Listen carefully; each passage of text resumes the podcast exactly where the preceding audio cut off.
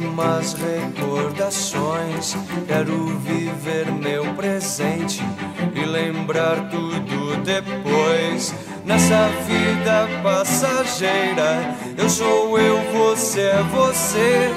Isso é o que mais me agrada, isso é o que me faz dizer. E vejo flores em você. Sobe o som, amigo ouvinte, não mude o seu dial porque você está no Auto Radio Podcast, a sua trilha sonora para o automobilismo. Eu sou Ricardo Berman e essa é a nossa Discoteca Perdida.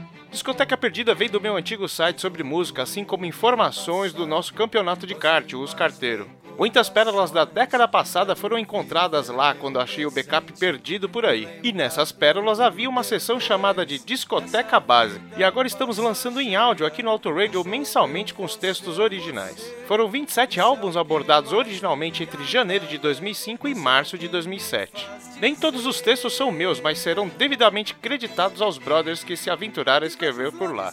Todo mês temos um álbum novo álbuns que para mim eram relevantes na época e alguns, é claro, ainda são até hoje. E no episódio de hoje temos Thiago Raposo, lá do Café com Velocidade, nos trazendo mais uma pérola do rock nacional, o Ira.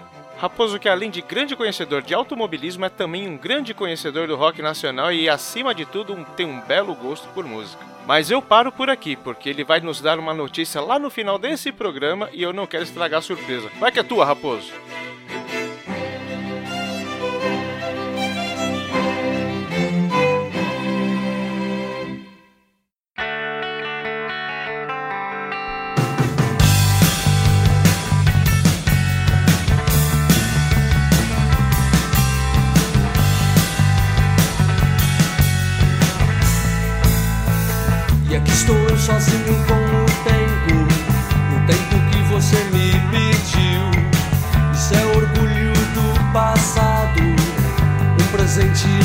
Você.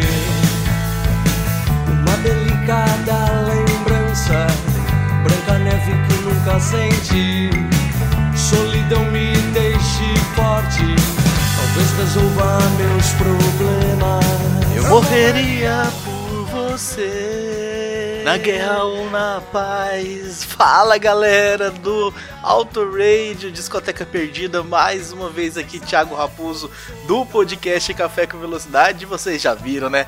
É hora da gente falar de rock and roll paulista, é hora da gente falar do Ira mais uma vez. Eu participei algumas semanas atrás aí do, do Discoteca Perdida falando do Tomate, né, o disco do Kid Abelha, e agora estou aqui com muita honra para falar do Mudança de Comportamento do Ira ah, e o disco de, de estreia da banda, né? Eles tiveram aí um single antes, mas esse realmente é o grande disco de estreia. Vamos seguir mais ou menos o script, né, como foi feito lá no Kid Abelha. Eu conto aqui o eu narro, né? Eu represento, eu leio o post que foi feito, né? Como o Ricardo Bonimo bem explicou aí na abertura, a que foi feito aí durante ah, lá no blog dele, quando ele escrevia sobre os CDs e tudo mais. Peço uma música, depois eu volto aí com algumas informações, algumas, algumas coisas aí, alguns sentimentos meus com relação a este CD e a gente encerra com mais uma música. É isso aí o script de hoje. Então vamos lá, vamos abrir aspas pra gente ver qual foi o post, o que foi que Ricardo Bueno escreveu sobre mudança de comportamento no blog dele. Abre aspas. Uma das poucas bandas que sobreviveram com autenticidade, se comparado com muitas bandas dos anos 80 que rastejam no século 21 ou estão no top por mudanças comportamentais. Isso não quer dizer que não houve uma mudança de comportamento no Ira. Eles se adaptaram, mas não se venderam. Seu primeiro álbum é um dos gritos de São Paulo em resposta ao fantástico ataque brasiliense, produzido pelo renomado Pena Schmidt que havia descoberto a banda. Longe de tudo, abre o álbum com referências ao punk paulistano e instrumentos trabalhando com harmonia e perfeição quase como uma máquina que é sua cidade natal. Seu hit fica por conta de Núcleo Base, um dos hinos da banda que virou febre e abriu as portas para o reconhecimento público. Mudanças de comportamento não é só porrada. Tolice serviu para encantar as adolescentes da época nas vozes de garotos com violões empunhados. Sempre achei que o Ira não é uma banda fácil, não consegue agradar a todos. Suas letras e melodias remetem ao lado alternativo do rock nacional. Muitos os ouviam porque era cult, mas na solidão do quarto preferiam letras diretas como as dos Titãs? Hoje essa visão está ultrapassada. O Ira se apresenta na MTV e em outros canais de TV, mas lá no fundo ainda são os caras rebeldes que possuem a melhor guitarra do rock nacional, Edgar Escandurra, além dos competentes e irados André Young, Nazi e o Ricardo Gaspa. Fecha aspas, esse aí foi então ao texto publicado por Ricardo Bannerman. Vamos de música então, vamos pedir a primeira aqui e daqui a pouco eu volto falando um pouquinho aí das minhas impressões. Vamos começar com a primeira música né, do, do, do álbum Longe de Tudo. Toca aí, Ricardo. Quero desfrutar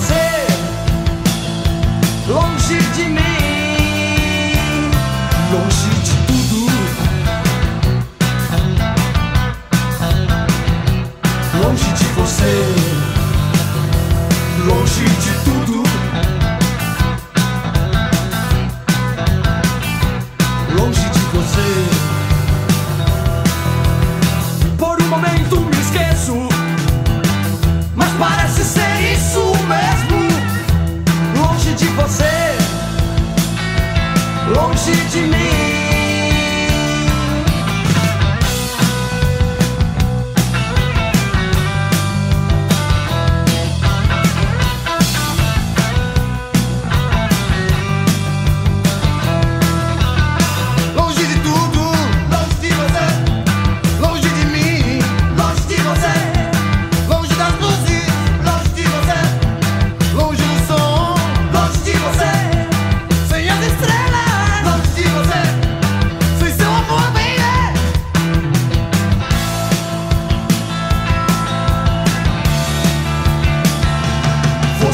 sai à noite com as luzes da cidade. Eu sempre saio à noite com as luzes da cidade. Existe algo especial. Existe algo especial. Por um momento me esqueço, Por um momento me esqueço, mas parece ser isso mesmo. Longe de você, longe de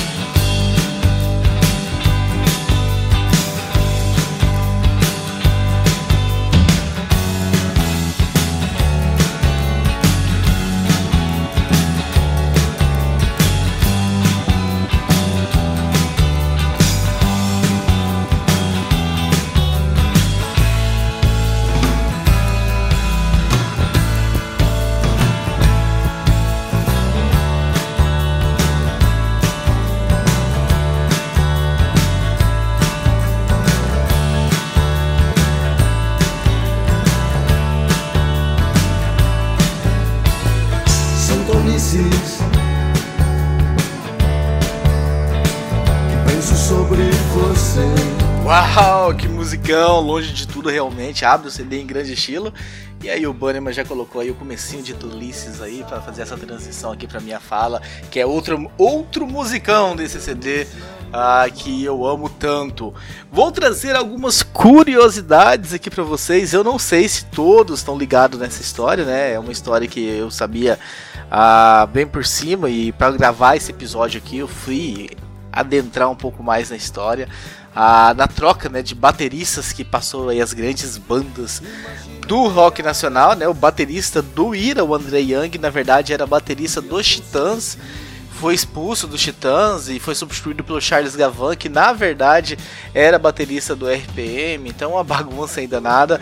E lá no livro, né, A Vida Até Parece Uma Festa, que é um livro aí é, da biografia dos Titãs, essa história é contada, então eu vou ler esse parágrafo ah, como curiosidades aí para você, diz o seguinte, né? André Young foi o primeiro baterista dos Titãs com o grupo gravou o primeiro disco lançado em 1984. Para o segundo disco, que viria a ser gravado em 1985, o Televisão, o grupo queria uma pegada mais rock and roll. Em pleno almoço de Natal de 1984, Charles Gavan, que já havia tocado no Ira e que estava em uma banda que ainda iria surgir, o RPM, recebeu a ligação de Branco Melo e o convidando para entrar no grupo. Gavan largou o almoço e foi conversar pessoalmente com Branco e com Sérgio Brito, que também estava no local. Charles ainda tentou fazê-los mudar de ideia, mas a decisão já parecia ter sido tomada. Charles aceitou. Assim, durante alguns dias, os Titãs estavam com dois bateristas, sendo que um deles, o André, não sabia disso. No dia 31 de dezembro, os Titãs foram fazer um show de Réveillon no Rio de Janeiro, onde também tocou Lobão e os Ronaldos. Quase todo mundo já sabia que o André seria expulso da banda, mas o André ainda não. Depois do show foi marcada uma reunião para as 11 da manhã do dia seguinte no hotel onde os Titãs estavam hospedados. Todos menos o André, que estava na casa da namorada Alice Pink. Junto com o empresário, os Titãs avisaram o André que por 6 a 1 o grupo havia decidido pela sua saída. André ficou nervoso, ofendeu os colegas do grupo, quebrou parte do quarto do hotel quem o acalmou foi o Nando Reis, o único que tinha votado contra sua saída. André foi para a casa da namorada, avisou que tinha sido expulso e voltou para São Paulo. Mas ele não ficou muito tempo desempregado. Como ele dividiu um apartamento com o Nazi do Ira, e como a banda estava sem baterista, no dia seguinte o André foi convidado a integrar o Ira e o resto da história todos nós já sabemos. Com a saída do André, Charles entrou para os Titãs, porém antes precisava sair do antigo grupo que estava, mas isso é história para um outro push. A gente sabe né, que o Paulo Pagno, PA, entrou na, baterista, na bateria do RPM e que veio falecer né, meses atrás aí, a, que o PA nos deixou. Então aí um pouquinho né, dessa história aí do submundo do rock and roll nacional. Não sei se todos vocês sabiam dessa história Fica aí registrado. E agora para fechar essa discoteca perdida do Ira, não poderia ser outra música. Como que nós fecharíamos isso aqui sem falar de Núcleo Base? Foi composta pelo Edgar Escandur, né, na época em que ele serviu o exército, e essa música representou um verdadeiro manifesto anti-alistamento militar. Realmente um musicão pra gente encerrar com chave de ouro, Ricardo Banniman muito obrigado. Vou dar um spoiler aqui para vocês. Não sei se Ricardo Bannerman permitiria isso. Ah, ele fala, né, que ele escreveu a, a, quantidade de posts e ele tá chamando os convidados. Eu, eu vi que o Valese tá fazendo alguns também. Só que o projeto não vai acabar quando acabar nesses posts. A gente vai aí expandir. Obviamente aí não terão os posts ah, que foram escritos no passado, porque serão coisas novas. Mas aí o Ricardo Bannerman deu liberdade pra gente continuar o projeto. Então eu vou abordar aqui muito do rock and roll nacional. Me espere aqui nos próximos meses aí com várias e vários discos, várias e várias edições falando aí dessa boa música que é o rock nacional. E agora, Núcleo Base com vocês. Até lá, gente. Obrigado.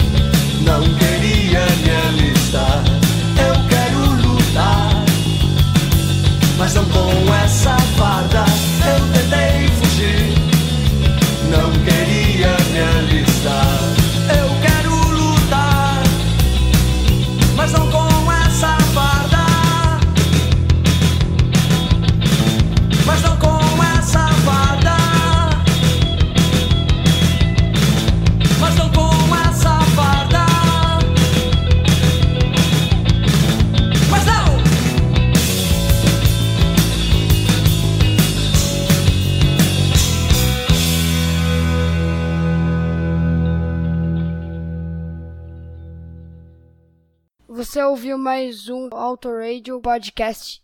Tchau!